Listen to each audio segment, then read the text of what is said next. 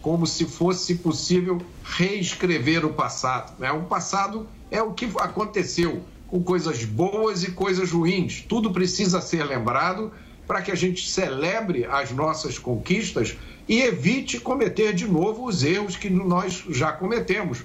E o nosso passado é cheio de conquistas, a história do Brasil é cheia de heróis. Isso precisa ser lembrado.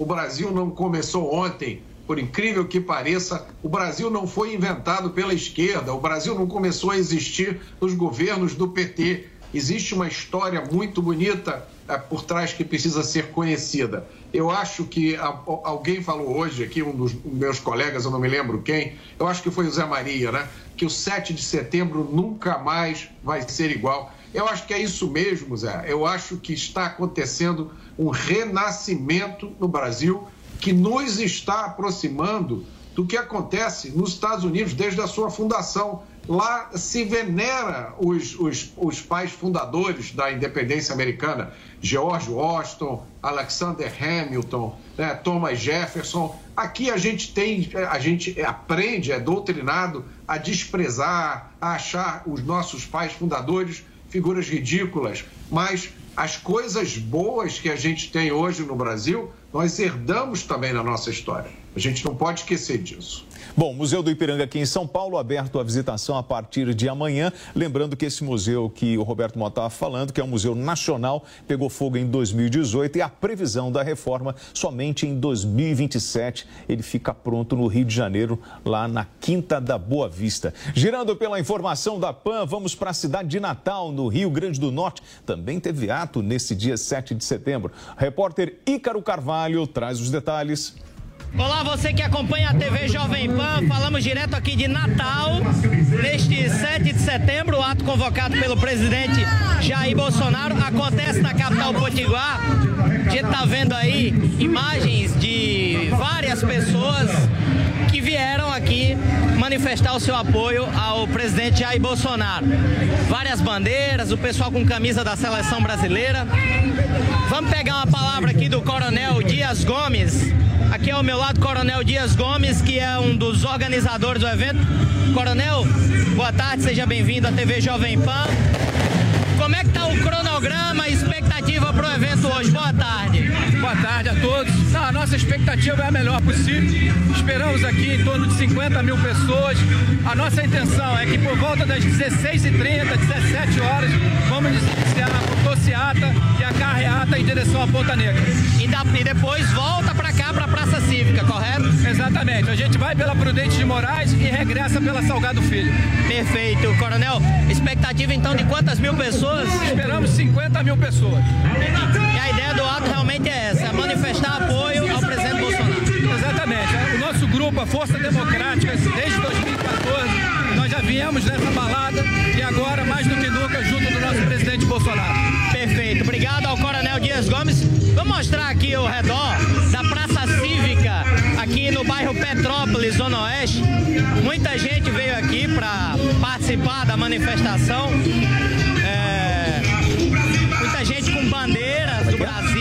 Camisas alusivas ao presidente Jair Bolsonaro. Aí, ó, são imagens. Aqui, a gente está vendo imagens direto lá do Rio Grande do Norte. Agora a gente vai para Salvador. André Mizel traz os destaques deste 7 de setembro direto da Bahia. Após dois anos, por conta do lockdown, o desfile militar voltou a acontecer no Campo Grande, no bairro aqui da cidade, com cerca de 5 mil participantes. Já aqui no Farol da Barra, tradicional ponto de encontro dos apoiadores do presidente Bolsonaro, o evento começou às 9 horas e, segundo a organização, aguarda-se pelo menos 60 mil pessoas. Eu conversei com alguns apoiadores e me falaram que o motivo de virem hoje, além dessa data histórica especial, é um grito de, por STF, Supremo Tribunal Federal, pare de interferir em outros poderes da República. Aqui também os baianos celebram o nome da primeira mulher a entrar nas Forças Armadas e foi considerada a primeira heroína do Brasil que lutou pela nossa independência, que é Maria Quitéria. Ela se vestiu de homem para ingressar no exército e utilizou o nome do seu cunhado, ficando conhecida como Soldado Medeiros. De Salvador, André Mísel. E agora a gente vai para Ipatinga, Vale do Aço, Minas Gerais. Felipe Machado teve comemoração pelo bicentenário da independência. O Vale do Aço não ficou de fora das manifestações em favor da democracia e pela liberdade. A motocarreata percorreu os principais pontos de Patinga, cidade que fica no leste de Minas Gerais. Vestidos de verde e amarelo e ao som do hino nacional, milhares de veículos participaram da manifestação. Já no Parque Ipanema, cartão postal da cidade, os manifestantes se reuniram para ouvir lideranças regionais. Joel Souto, dos organizadores da manifestação, comemorou a realização do evento.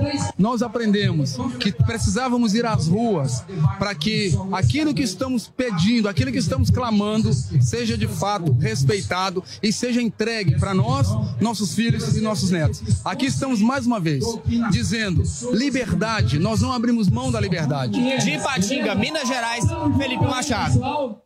Bom, José Maria Trindade, direto de Brasília. Zé, depois dessas imagens girando pelo, pela força da equipe da Jovem Pan News e todas essas manifestações.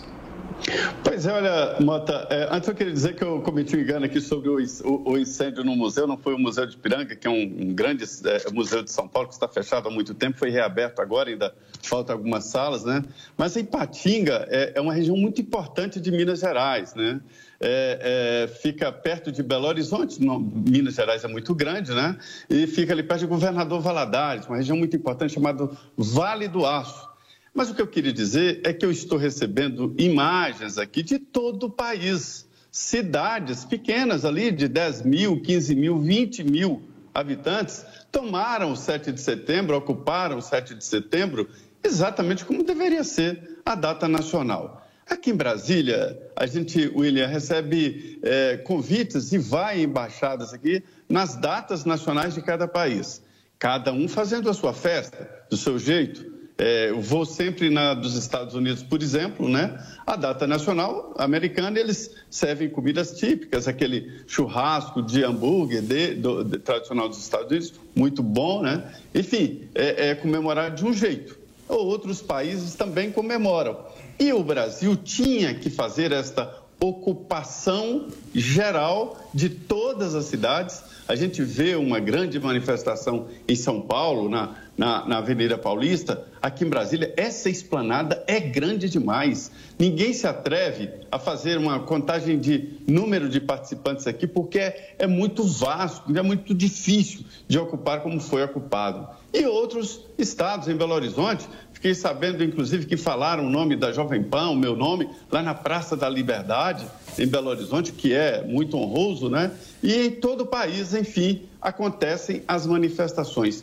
Eu vi imagens de todo o país, e repito, de cidades até pequenas, Will, e fiquei impressionado com esta, exatamente com esta é, é, ocupação geral do país através do revigoramento Mota, e é isso mesmo, viu? O 7 de setembro nunca mais será o mesmo.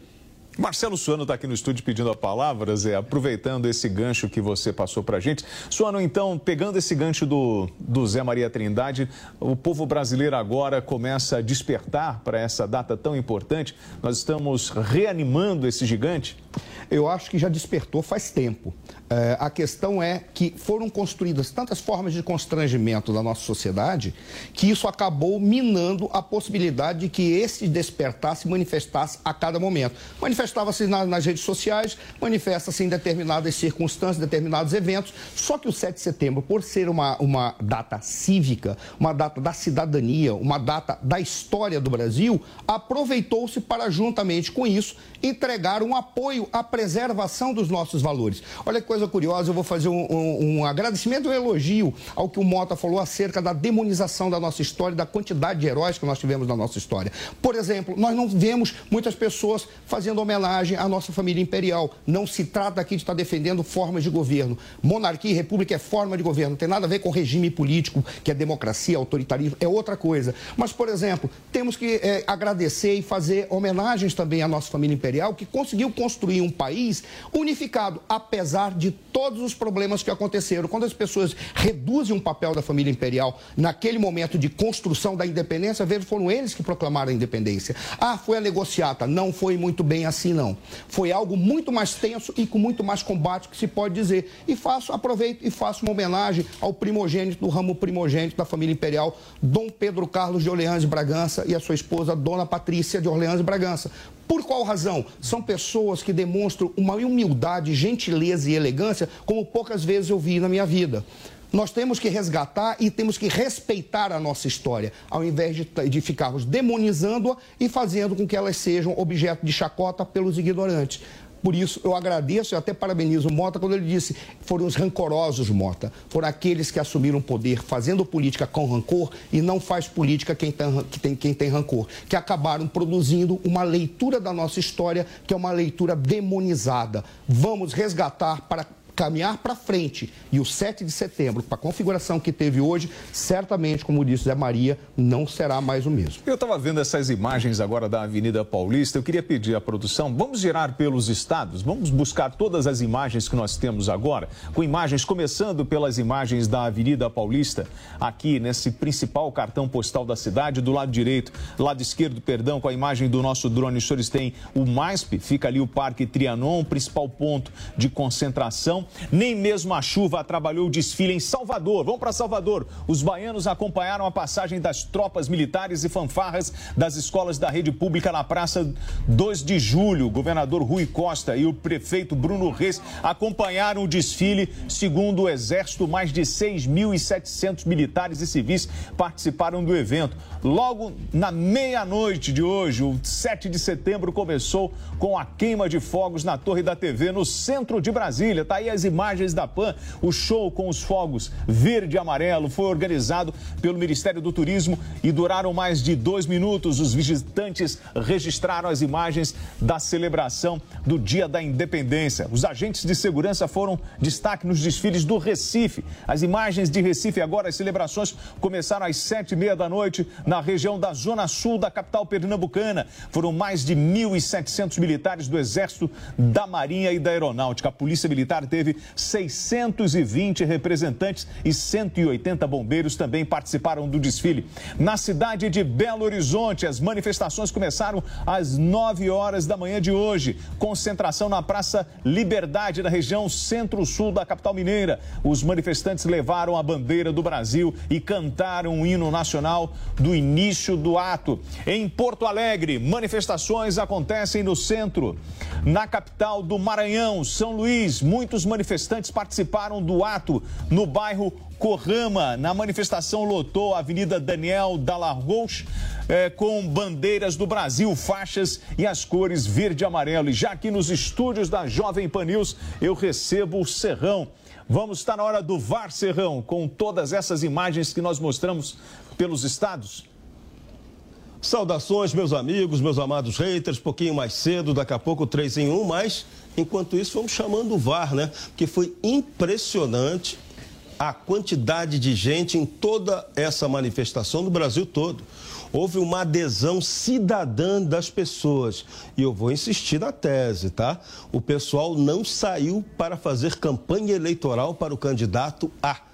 As pessoas saíram para mostrar que elas querem o Brasil mudando para melhor. Elas querem o Brasil dentro da lei, o Brasil construindo uma democracia. Então, foi um grande evento de alta felicidade. Você via a alegria das pessoas. Em São Paulo, hoje, choveu desde cedo.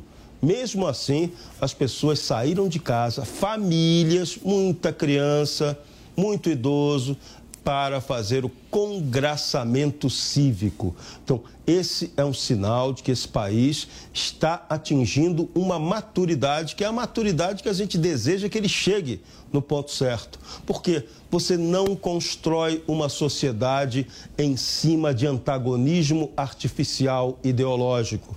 Você não constrói uma nação que quer ter progresso em cima do ódio. A política não se faz com raiva. A política é a arte das pessoas conversarem, chegarem a um acordo e, eventualmente, se congraçarem. A política não é para você juntar as pessoas, ou juntar grupos, ou juntar facções para roubalheira, para projetos escusos que fogem ao interesse da nação. Então, a população mostrou isso claramente, que ela está afim que o país melhore e vamos lá, porque só o povo tem a capacidade de mudar as coisas. A gente aqui no Brasil, há muito tempo que o povo, aliás, há pouco tempo, né? Vamos falar assim, desde 2010 para cá, o povo descobriu que ele na rua fazendo protesto, ele produz resultado político. Isso está funcionando e vamos ter que ficar muito tempo ainda fazendo isso, tá? O presidente Bolsonaro. É, recentemente, ou alguns meses atrás, falou: não, esse vai ser o último 7 de setembro em que todo mundo vai ter que sair para a rua. Erradíssimo, presidente Bolsonaro. As pessoas vão ter que sair muito ainda à rua no país. Porque o poder dominante, o estamento burocrático, os caras que se acham donos do poder, só entendem o povo fazendo pressão.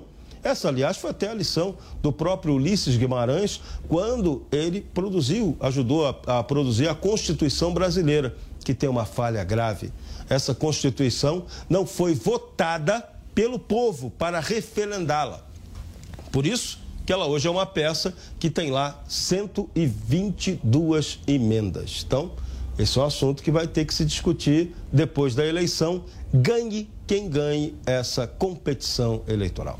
Professor Marcelo Suano. Veja, é, a primeira questão que deve ser colocada da minha perspectiva, eu concordo plenamente com o que o Serrão falou. Eu acho que não é, é irretocável a sua manifestação. Agora, eu tenho o hábito de usar um, um, um ditado russo que diz assim: depois da tempestade, ao contrário do que nós falamos que vem a bonança, não. Depois da tempestade vem a enchente. Nós não estamos vivendo neste momento um processo que a partir de outubro será pacificado, não, muito pelo contrário. A polarização e o ódio que foi colocado na política por determinadas instituições, determinados grupos políticos, foi tão intenso ao ponto de fazer com que o 7 de setembro tornasse, além de uma data histórica, uma data de manifestação do cidadão buscando alguém que lhe o apoiasse para reivindicar a permanência dos seus direitos, que estão sendo totalmente é, é, solapados. É interessante que quando você observa o que está acontecendo, o que virá depois, concordo plenamente com o Serrão. Nós vamos precisar ficar atentos, porque virão respostas. O nosso modelo institucional é um modelo falido, inadequado e contraditório. Basta que veja a forma como você tem a relação entre o legislativo, no caso do Senado, e o Supremo Tribunal Federal, que duas instituições que foram colocadas aí mostram essa contradição. A primeira delas, o foro privilegiado. A segunda, o fato de o Supremo ser uma corte recursal. Quando você tem isso, você coloca um Senado que depende do Supremo e um Supremo que depende do Senado. Os dois, ao invés de fazerem um peso e um contrapeso, viram instituições de conluio. Ao invés de cada uma cumprir o seu papel, que é preservar a Constituição e, acima de tudo, responder às reivindicações da sociedade, evitando abusos de poder de qualquer um dos governantes e de qualquer uma das autoridades que são servidores públicos e devem responder àqueles, àquelas que são as exigências da sociedade.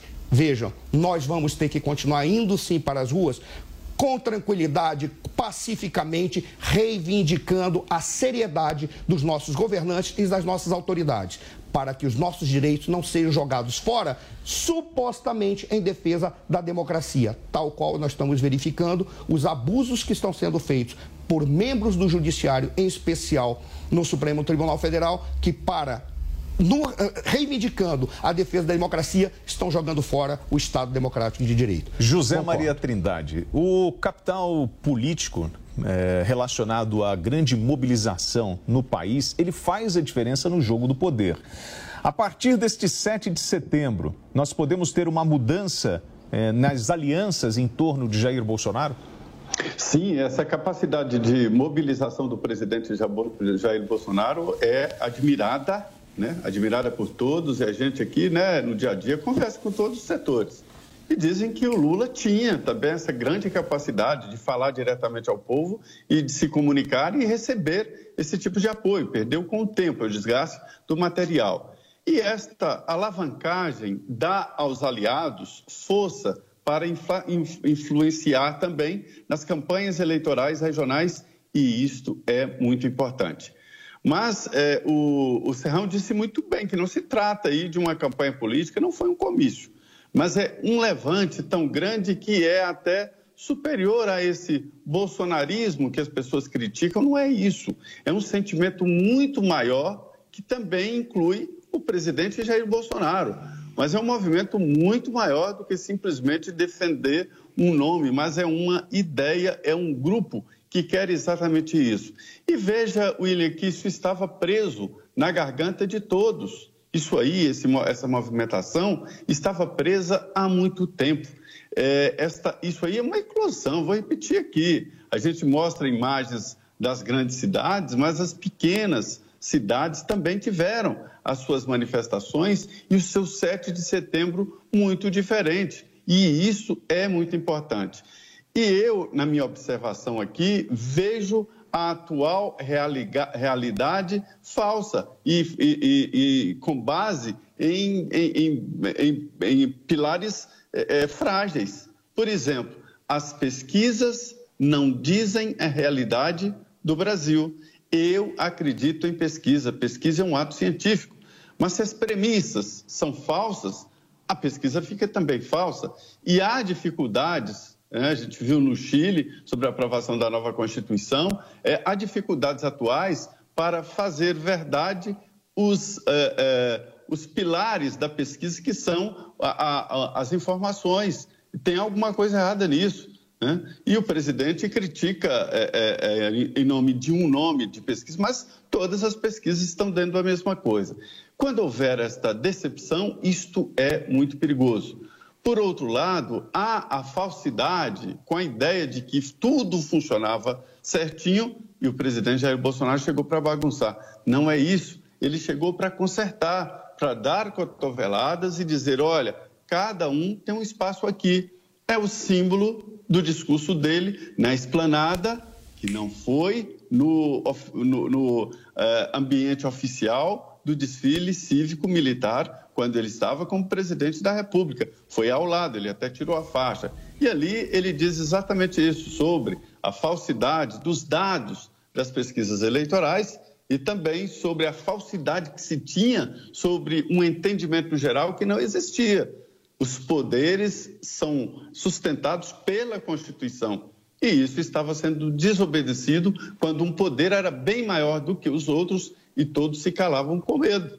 Né? E agora não, está aí claro de que há uma disputa saudável pelo seu valor na constituição de cada poder. O Supremo Tribunal Federal, que cresceu até mais por cima do Congresso do que pela presidência da República, mas agora o presidente Jair Bolsonaro faz um chamamento geral, inclusive para rediscutir a função dos poderes. Bom, vamos fazer o seguinte: já já nós temos imagens e informações da fala do presidente Jair Bolsonaro direto do Rio de Janeiro. Mas eu tenho agora um chamado aqui da Camille Unes em São Paulo. Camila? É Bolsonaro! Oi, William. Olha, a gente está aqui na Avenida Paulista, onde continua a todo vapor as manifestações aqui em São Paulo. A gente fala próximo aqui do prédio da Fiesp, está bastante movimentado por aqui. A gente vai mostrar para vocês como está.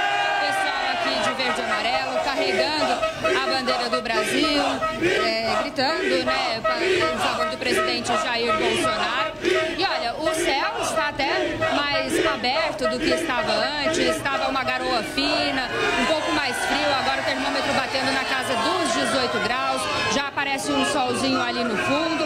E está bastante animado por aqui.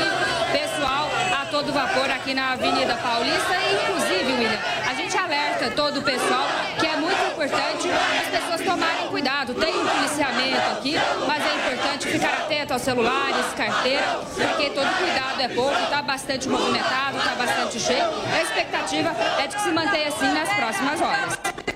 Bom, é, Serrão, a gente está acompanhando essa mobilização aqui em São Paulo. O, a, a, aqueles bonecos, né, foram posicionados hoje na Avenida Paulista, mais de 13 carros com essa mobilização e várias representações, vários institutos participando dos atos de 7 de setembro. A sua avaliação sobre essa movimentação popular e as organizações envolvidas. Exatamente, esse que é o ponto. As organizações envolvidas na maioria desse ato são organizações da sociedade civil que não tem necessariamente o interesse político eleitoral. Nós temos que insistir na tese, na tradução correta do que está acontecendo hoje no Brasil. O professor foi muito feliz quando ele tocou na análise do provérbio russo, que diz que depois da tempestade vem a enchente. E eu me lembro que havia um personagem de televisão que fazia o papel de um bicheiro, né? Numa novela da TV Globo, que ele dizia que depois da tempestade vem a ambulância. Então, no caso, nós no Brasil teremos uma enchente e a ambulância vem. Só que no caso, tanto a enchente quanto a ambulância tem um nome, se chama povo mobilizado. Esse povo entendeu qual é o problema, qual é o X do problema. E o X do problema qual é? É uma Constituição que talvez não esteja funcionando direito? Opa, pode ser.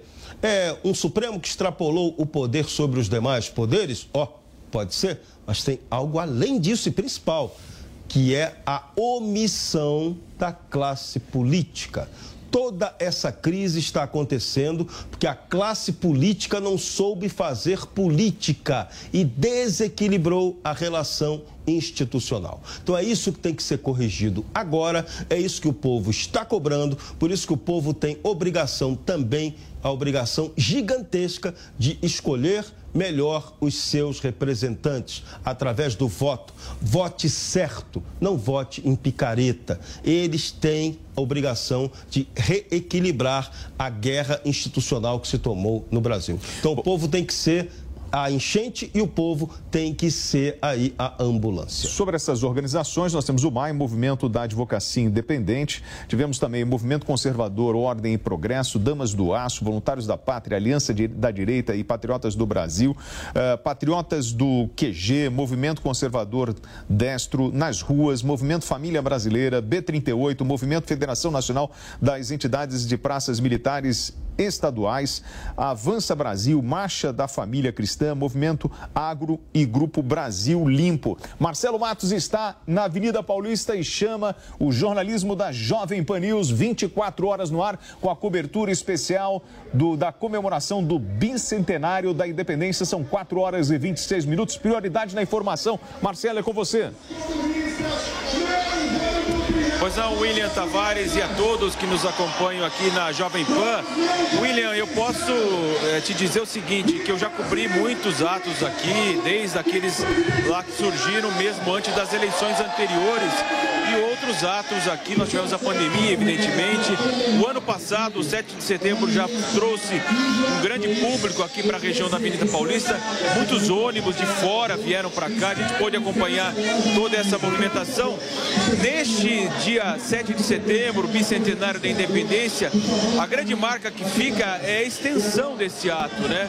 Primeiro que houve chuva muito forte pela manhã, parecia que não haveria então toda essa concentração aqui na Paulista mesmo com chuva, mas ela aconteceu e normalmente nesse horário, por volta das 5 horas, estamos nos aproximando justamente sobre esse horário, essa faixa de tempo, já havia uma desmobilização natural aqui na Avenida Paulista. Mas o que a gente observa desta vez, a diferença é de que há uma grande concentração ainda, muita gente ainda, você olha da Consolação, lá do, no, no outro extremo, na região, no sentido Paraíso, da Praça Oswaldo Cruz, Cruz e há uma mobilização muito grande e as pessoas não deixam a região da Avenida Paulista neste ato desta quarta-feira, 7 de setembro, o bicentenário da independência do Brasil. Então, de fato, já participei de várias coberturas e que o chama atenção é essa extensão. Parece que as pessoas estão aqui de fato, os caminhões de som, em geral, eles operam entre meio-dia, uma hora, duas horas, a grande concentração de, de, dos discursos, mas hoje há um período maior e a gente observa aí, através das imagens do Dan Lúcio Reis, de que as pessoas não estão querendo deixar, portanto, a região da Avenida Paulista William. E é claro, a Jovem Pan vai continuar acompanhando então as manifestações que ocorrem neste 7 de setembro. William. Bom, Marcelo, o que a gente observa nesses atos, né, principalmente esse da Avenida Paulista, tem dois movimentos que eu não citei, mas vale é, reforçar aqui: é o Movimento Monarquia, Movimento Instituto Brasil Sem Violência e Frente Conservadora BR. É, nos outros estados, nós não temos nenhum tipo de ocorrência ou não veio à tona nenhuma informação de ato de violência, protesto com quebra-quebra. E o que a gente está vendo aí, Matos, é, são senhoras, crianças, família nesse evento, não é isso? Exatamente, William. Esse é o perfil desde o início. Eu, eu, pude subir num carro de som aqui e não pude acompanhar nenhum momento aí de uma intervenção policial que foi necessária para algum tipo de ocorrência. Isso eu não presenciei desse ponto que eu falo aqui, muito próximo da Alameda da Casa Branca. E não tive também nenhum relato aí de nenhuma ocorrência grave que aconteceu. E é bem esse perfil que você falou. É, desde pessoas mais jovens até pessoas mais idosas que estão acompanhando aqui essa manifestação nesta quarta-feira.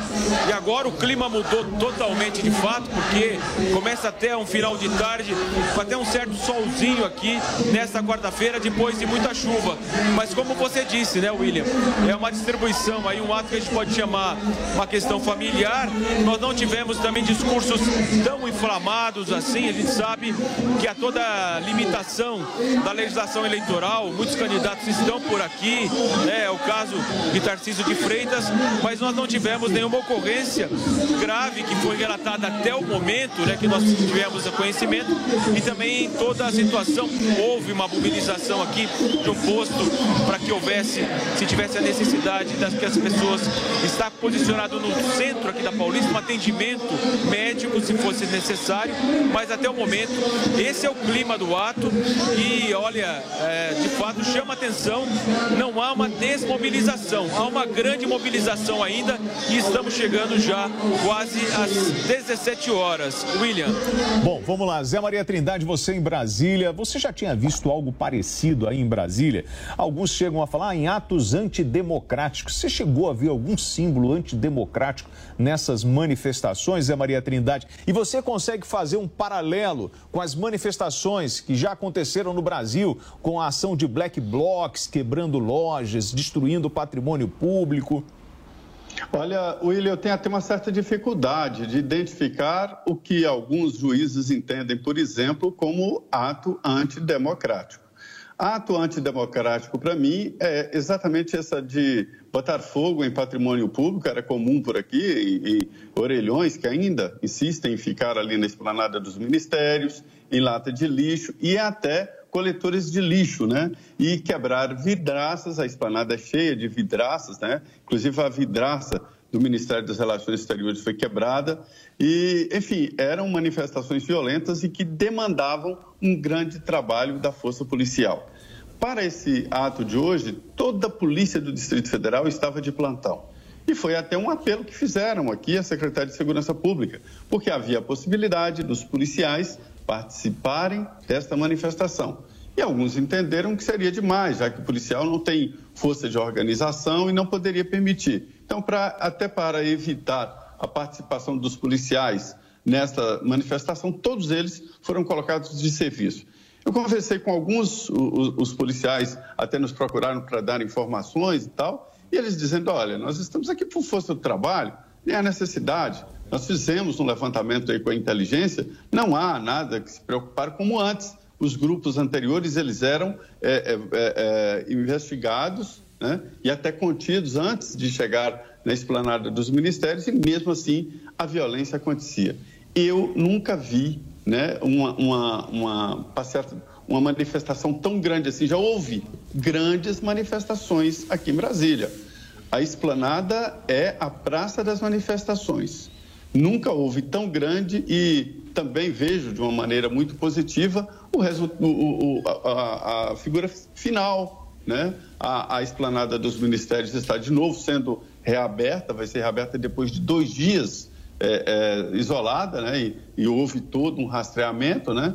Mas eu nunca vi, te confesso que eu nunca vi nada parecido e a gente via famílias, eu conversei com pessoas aqui, elas vieram em família, pai, mãe, neta, algumas pessoas de idade e pessoas aqui da redondeza do quadrilátero. É, é, o, o Distrito Federal é um, um quadrado, né? Que foi implantado no estado de Goiás e um pedaço pequeno, menor, de Minas Gerais e todas as cidades aqui próximas né, é, mandaram representantes para cá. Então encheu muito, não é só o pessoal de Brasília, mas muita gente de fora. E isso é sim muito importante, viu, William?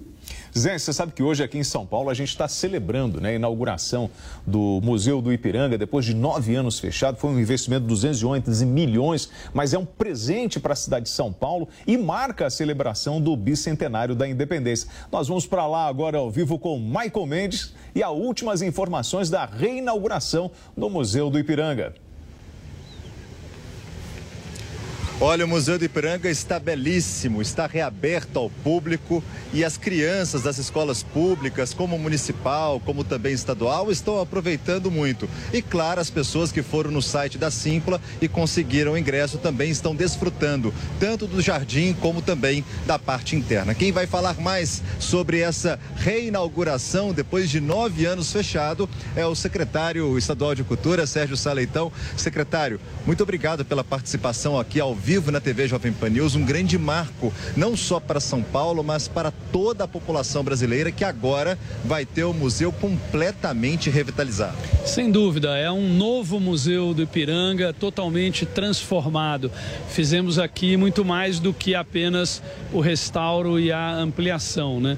Todo o conteúdo está apresentado de maneira completamente diferente, com recursos tecnológicos de imersão, de interatividade, muita parafernália multimídia e uma nova abordagem também, mais inclusiva, mais democrática, mais abrangente do conteúdo apresentado. Além do restauro do edifício monumento, tem a ampliação, né? Enfim, então é toda uma área nova para exposições temporárias, auditório, recepção do público. Além disso, o museu está 100% acessível. Então, para pessoas com necessidades especiais, é um museu incrível. Enfim, é o Museu do Ipiranga do século 21. A gente estava conversando aqui antes de entrar ao vivo sobre a expectativa da população de conseguir os ingressos, né? A gente sabe que a carga de ingresso foi completamente esgotada em menos de uma hora e existe a expectativa de uma fila de pessoas para conseguir esse ingresso. Como que o governo está acompanhando junto com o site para que todos possam conseguir esse ingresso e, claro, visitar esse museu belíssimo aqui na cidade de São Paulo? Justamente para que todos possam ter uma experiência agradável, eh, nós não estamos disponibilizando ingressos aqui no museu. Então é fundamental fazer esse agendamento online por meio da plataforma Simpla. E ah, às segundas-feiras nós vamos liberar novos lotes de ingressos para a semana. Né? Então a sugestão é que as pessoas se organizem para entrar na plataforma a partir das 10 horas da manhã às segundas-feiras para que possam conseguir os seus ingressos. Mas de fato a demanda é muito grande porque há uma imensa expectativa da população, todo mundo querendo conhecer e vivenciar esse novo Museu do Ipiranga. Secretário, fala um pouquinho dos investimentos. Foram mais de 250 milhões de reais investidos somente no prédio, que tem a parte de baixo, a parte subterrânea, que foi completamente revitalizada e ampliada. Eram 6 mil metros quadrados, agora são quase 14 mil metros quadrados. E o jardim também, 19 milhões de investimentos. Sem dúvida, houve aqui um grande congraçamento entre o governo do estado de São Paulo, a iniciativa privada, a Universidade de São Paulo, a Fundação de Apoio à USP Também o governo federal disponibilizando a Lei Federal de Incentivo à Cultura. Enfim, graças a esse congraçamento é que foi possível realizar este projeto magnífico e num tempo recorde, né? Porque, enfim, anunciamos o projeto em março de 2019, as obras começaram em setembro de 2019 e em três anos o museu está, conforme o governo prometeu, está aberto ao público a tempo da celebração do bicentenário da independência. O investimento total é de 254 milhões de reais, são 235 milhões de reais alocados aqui no edifício Monumento, na ampliação e nas 12 exposições que uh, eh, 11 já estão aqui abertas ao público. Teremos uma outra sobre a independência que abrirá na área de expansão uh, em 1 de novembro e 19 milhões aqui uh, na reforma do Jardim Francês. É um prazer, realmente, um êxtase ver essas fontes magníficas funcionando, sobretudo à noite com a iluminação.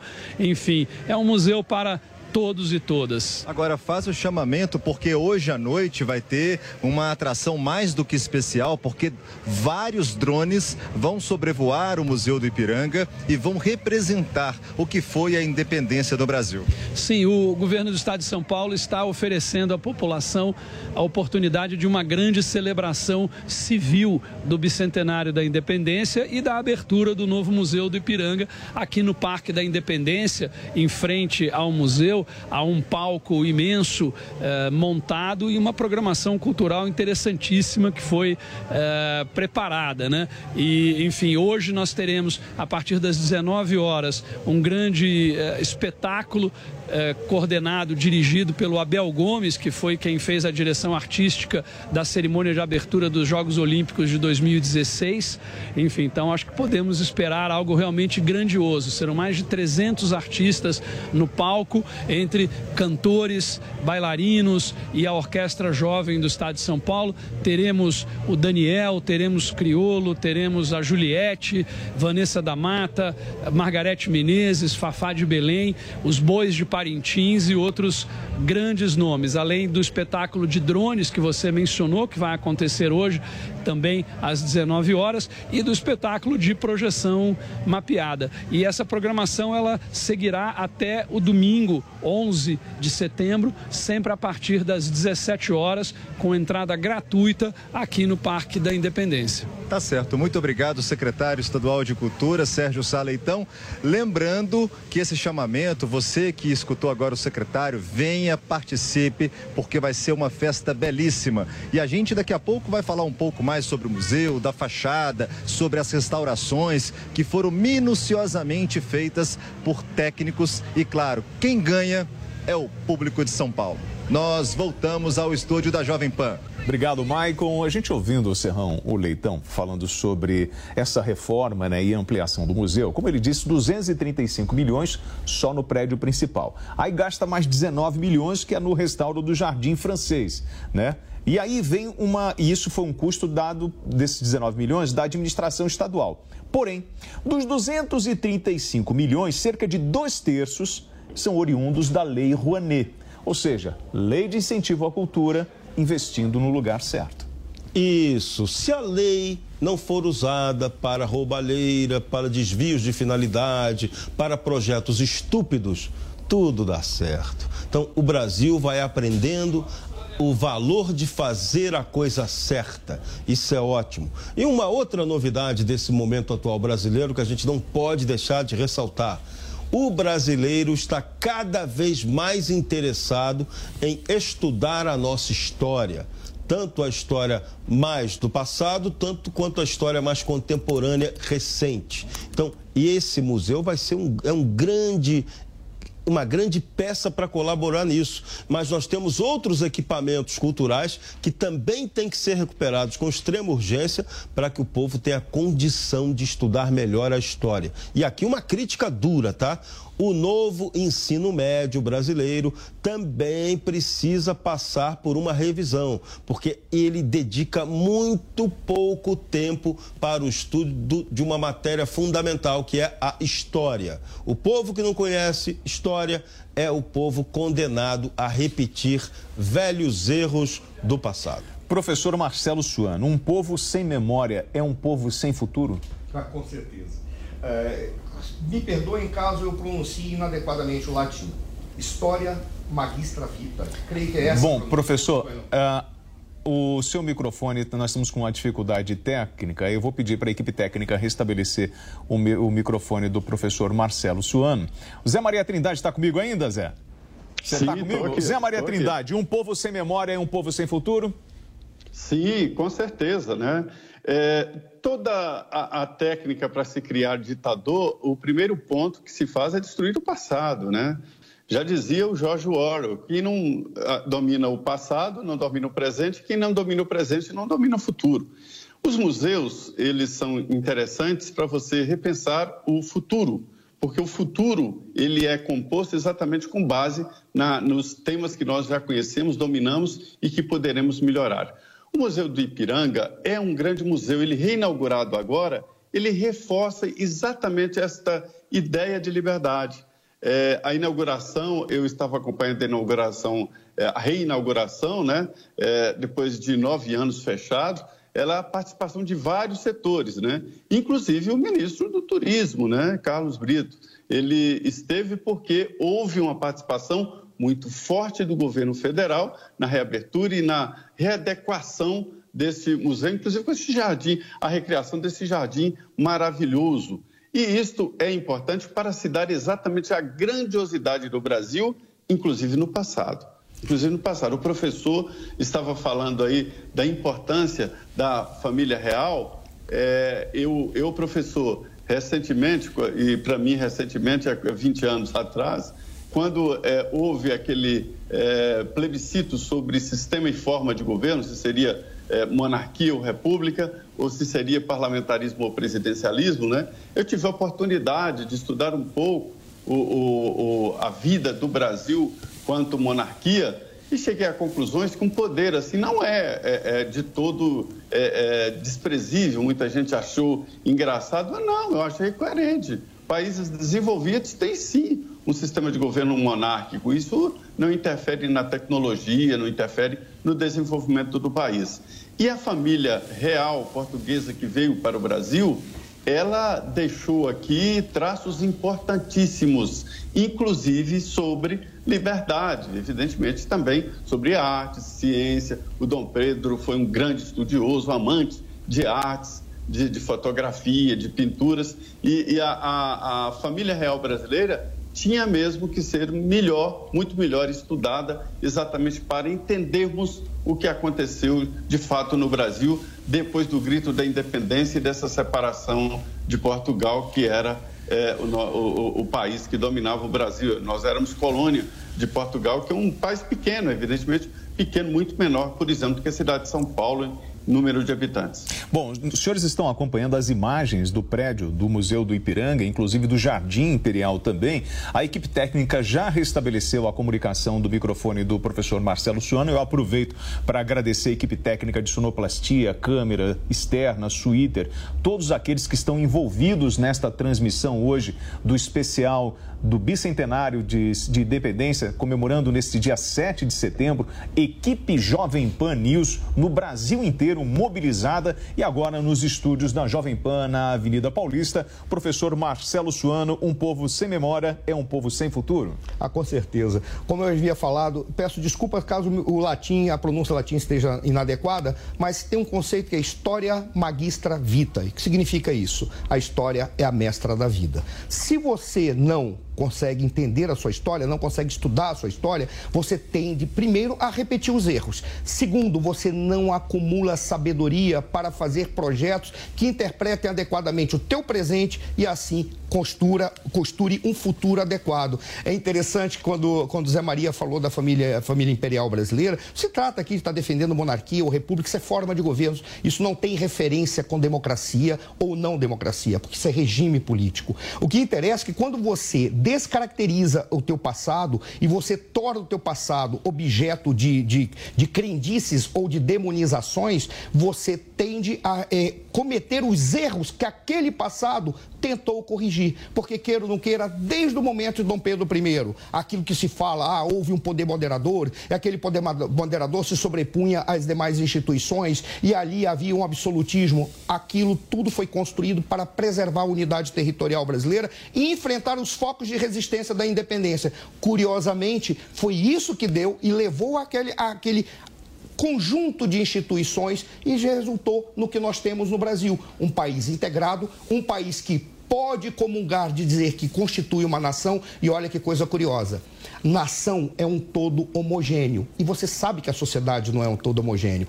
Essa é a razão pela qual se reivindica um conceito que é o de pátria. Pátria, alguns referem à terra onde você nasce, outros dizem que vem do latim pater pai, independentemente do que seja, Ambos representam família, que você se identifica membro da mesma família, razão pela qual o patriotismo se configura em um cuidar do outro, para que a sociedade viva em plenitude, em harmonia. E quando se refere à nação, se refere em alguns momentos específicos para dizerem assim: eu trato todos iguais. Essa é a razão pela qual alguns indivíduos tratam a nação dessa maneira, mas sempre preferem falar de patriotismo. Essa é a razão pela qual os militares são treinados para serem patriotas e não para serem nacionalistas. Vejam, tudo isso só fica claro quando você estuda a história corretamente e não com deturpações para demonizar indivíduos que você não entendeu os seus atos e fez a leitura da história anacronicamente. O que é ler anacronicamente? É interpretar o passado segundo os conceitos do momento do, do presente. Isso está errado. Qual é o resultado? Ignora-se a história e comete-se os mesmos erros que foram cometidos e que já foram superados. E seria entendida essa superação se tivesse respeito pela história do seu país. Serrão, é, desde o Muro de Berlim, muito se discute sobre o papel da esquerda, se ela tem que se reinventar ou não. Mas fato é que aqui no Brasil, a gente já viu isso no Dia do Trabalhador, a mobilização da esquerda sempre teve muita tradição de mobilização. Porém, hoje, no 7 de setembro, o que nós estamos vendo são os conservadores indo para as ruas. A esquerda brasileira precisa se reinventar?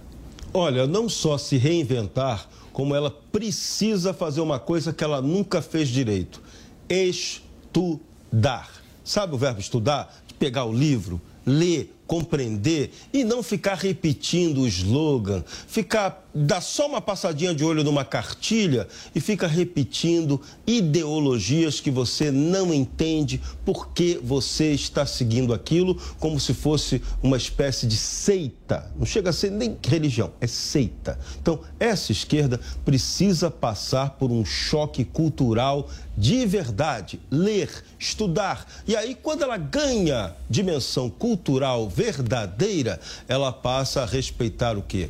O sentido do diálogo, o sentido do debate, o sentido de por que é fundamental fazer política e não ficar destilando ódio contra o adversário, ficar só apontando problema do país, em vez de mostrar virtudes que essa nação tem, que esse povo tem. O nosso povo euro-afro-ameríndio não é para você ficar como a esquerda tem feito, ficar botando esse povo para gerar preconceitos e divisões artificiais entre os indivíduos. Não, é para você pegar a vantagem estratégica que esse povo oferece e tirar dele um melhor, um melhor proveito. E eu digo, quem ensinou isso foi um homem de esquerda. Leiam, um, leiam um livro chamado O Povo Brasileiro, escrito por um grande cara de esquerda chamado professor Darcy Ribeiro, um cara, um antropólogo que valorizava o papel fundamental da educação.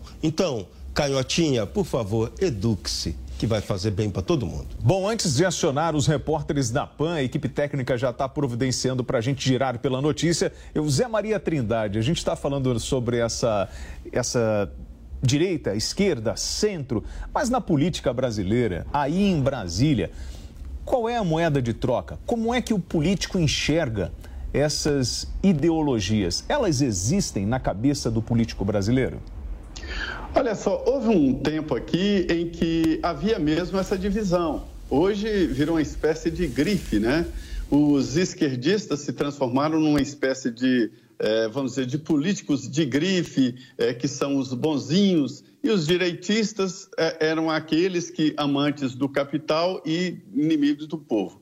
Aí depois houve uma confusão ali entre eles e agora há um realinhamento de pessoas que realmente querem o progresso do país, que não são os progressistas e os esquerdistas, que acabam se apegando àqueles slogans e aquelas frases esfarrapadas de antigamente. O que há, na verdade, agora é uma redefinição da política. Antes, toda família tinha orgulho de ter um político no meio da família, né? E hoje há uma certa vergonha, eu sinto, de que alguém fala, ah, eu tenho um irmão deputado, como se estivesse falando de um pecado.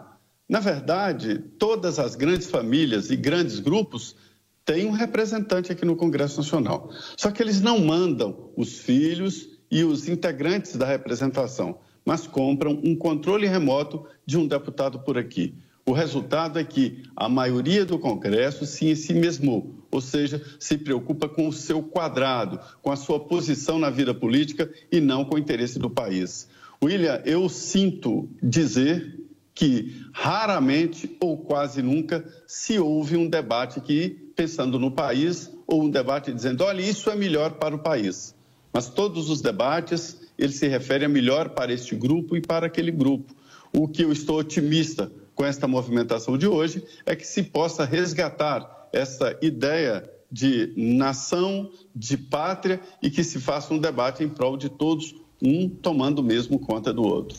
E por falar nessa movimentação, nós vamos direto para a Avenida Paulista. Eu tenho chamado de Camila Yunes. Oi, William. Olha, continua movimentado aqui na Avenida Paulista. O pessoal está começando a ir embora, mas ainda tem bastante gente. Agora, nesse momento, começou a chuviscar um pouco, mas mesmo assim, o pessoal continua aqui na Avenida Paulista. Agora para para comer um pouco, tomar alguma coisa. Está bastante movimentado ainda a Avenida Paulista apesar do pessoal já estar começando a ir embora. A gente vê que ainda está movimentado. Começa a chover neste momento na Avenida Paulista. Foi durante todo esse dia. A chuva veio, foi embora, ficou nesse vai e vem, nesse chove no molha aqui na Avenida Paulista. Agora voltou a chover. A gente vai falar rapidinho agora com a Ana Paula, que é ouvinte da Jovem Pan. E ela, inclusive, ela é do Recife e está aqui. Ana Paula, qual é a importância de comemorar os 200 anos da independência do Brasil? Brasil. 200 anos representa para os brasileiros uma liberdade, uma democracia que nós conquistamos com muita luta, com muito amor, com muito patriotismo e verde e amarelo. E a Jovem Pan faz parte disso. Obrigada. Bom, é isso, William. Olha, tá movimentado aqui. Começa a chover cada vez mais forte aqui na Avenida Paulista, mas o pessoal continua firme e animado aqui. Bom, girando pela informação, agora nós vamos para Brasília. Yasmin Costa abre o sinal direto de Brasília. São 4 horas e 55 minutos nesta cobertura especial do bicentenário da independência, comemoração do dia 7 de setembro. Yasmin. Oi, William. Por aqui a movimentação começa. As pessoas que vieram participar aqui desse evento na esplanada dos ministérios já começam a voltar para suas casas. Um movimento bem tranquilo por aqui. Até nessa volta, muita tranquilidade. A Polícia Militar confirmou que não foi registrado nenhum tipo de ocorrência durante esse dia de hoje. Agora, inclusive, já começa o serviço de limpeza urbana fazer a limpeza, organizar aqui a esplanada dos ministérios. Eles começam da parte da rodoviária do plano plano piloto e vão sentido a Praça dos Três Poderes. Cerca de dois quilômetros divide esses, do, divide esses dois locais e já começou realmente essa limpeza urbana. Mas por aqui realmente um clima muito ameno, as pessoas saem daqui, conversam com a gente e dizem que foi muito tranquilo, participaram das manifestações logo após o desfile do 7 de setembro aqui em Brasília. Houve uma série de manifestações e aí as pessoas acabaram que ficaram aqui. Também teve show aqui na esplanada dos ministérios e as pessoas pessoas ficaram para participar desse momento. Agora realmente a esplanada segue vazia. Você consegue acompanhar aqui, William, esplanada bem vazia porque realmente as pessoas já deixaram esse local, mas o trânsito permanece fechado nessa via aqui. E aí o que que acontece? Quem não veio participar do desfile do 7 de setembro, aproveita esse espaço aqui, que é uma via bem grande, para fazer uma ali uma andada de bicicleta. As crianças já estão aproveitando esse finalzinho de feriado, mas por aqui realmente o 7 de setembro o saldo é um saldo positivo. As pessoas vieram celebrar o bicentenário e a Polícia Militar confirmou que foi um dia bem tranquilo aqui na capital do país. William. Jovem Pan.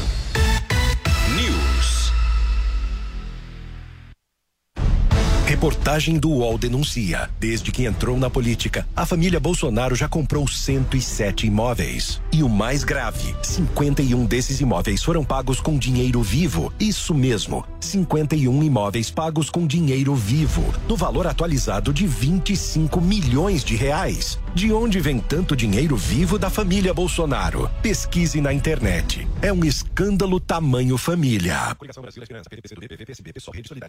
O rádio sempre conquistou pela imaginação os corações e mentes do povo brasileiro, trazendo romance e aventura, notícias, esporte, utilidade pública e música. O rádio atravessou 100 anos de história, se adaptou às novas plataformas e ainda tem muito a dizer. Por muitos e muitos anos. Uma homenagem da Aberte aos 100 anos do rádio no Brasil. Você precisa saber a verdade do Haddad. Foi prefeito de São Paulo. Se tivesse sido um bom prefeito, teria sido reeleito. Sabe por que perdeu? Porque as filas das creches bateram um recorde histórico de 187 mil crianças esperando por uma vaga. E o Haddad entregou apenas um dos 20 céus que prometeu. Prometer e não cumprir dá nisso. Eu acabei de falar a verdade do Haddad. Que maldade. Coligação São Paulo pra frente. Governador Rodrigo Vice Geninho.